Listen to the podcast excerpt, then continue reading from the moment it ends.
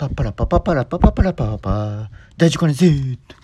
この番組は私大事お金が思ったことをつらつらと話していく番組です以前ヒマラヤのおすすめ番組を紹介していたのですが今は銀ちゃんがやっているので初心に帰ってボイシーのおすすめ番組を紹介しますヒマラヤおすすめ番組については私の過去回を聞けばわかると思いますこれから伸びそうな番組として銀ちゃん、かやさん、ちいさん、まなみさんとを紹介しておりますので興味のある方は聞いてみてください。今回は誰でも MBA イングリッシュの富士山です。元楽天国際部で働いていて、今は留学事業、英語指導事業をやっています。すごいキャリアの方ですが、大変論理的かつ面白い方で、数々の失敗例を話しており、ホームレスと話したり、DVD を何回も見て英語力を身につけた話など、大変興味深い話が多数あります。今回は9月25日の堀江貴文さんの海外留学はもはや時代遅れだについて触れており、大変興味深いので語ります。大丈夫かにのお届けする雑談特バリティスタートします。ピンポンパンポン。大丈夫かねるボイシーおすすめ番組誰でも MBA イングリッシュのマッキー。はい、早速内容に入って皆さんは堀江門の言う通り海外留学はもはや時代遅れだということに対してどう思いますか？富士山の言う通り目的が大事だと思います。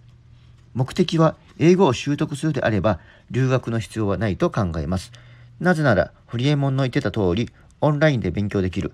人脈も SNS でつながれるからです。しかし、留学する意義は、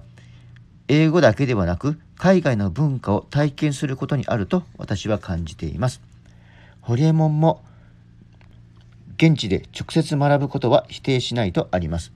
オンライン飲み会が流行っていますが、美味しいものを食べて普段話せない人と話す。それはそれで良いと思いますが、それだけでは満足できないと思います。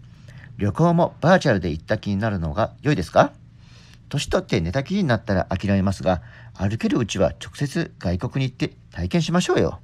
私は特に発展途上国の子供と接するのが好きですね。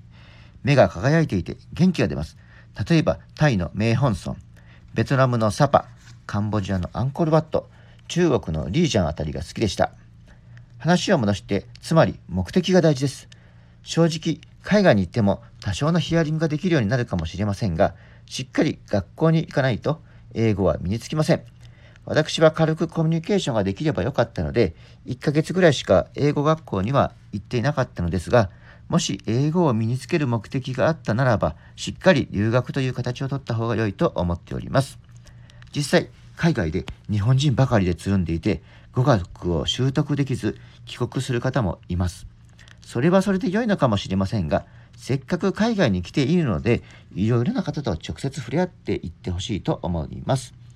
今はワーホリも30歳まで、対象国も私の時よりかなり増えましたので、ぜひぜひ挑戦していただきたい。私の時は日本円が強かったので仕事をしませんでしたが、今は物価が高くなったので仕事をすることをお勧めします。確かに日本でも仕事はできますが、今でしたらオーストラリアの時給、日本より高いんですよ。ワーホリからオーストラリアで就職するのもありだと思います。私が人生やり直せるのでしたら、オーストラリアにワーホリに行きますね。ニュージーランドはニュージーランドで良かったのですが、当時は25歳までと抽選、抽選に当選しなければいけなくて、すでに大学を卒業していたので、結果的にニュージーランドしかなかったんですが、それでも就職する前にニュージーランドに行って良かったと思いますよ。本当は大学時代にいろいろと経験した方が良かったのですが、当時はインターネットを普及してなかったので、情報がなかったのです。今は情報が溢れているので、自分は何がしたいのかを考え、情報を集め、行動に移していただけたらと思っております。富士山も言っていたのですが、なぜと終わりから描く逆算的に考えるの大事ですよ。例えば、なぜ映画は一番前で見ないのか？ほとんどの人が一番前だと見にくいからと答えるでしょう。私も映画館の一番前に座って映画見たけど、はっきり言って見えにくい。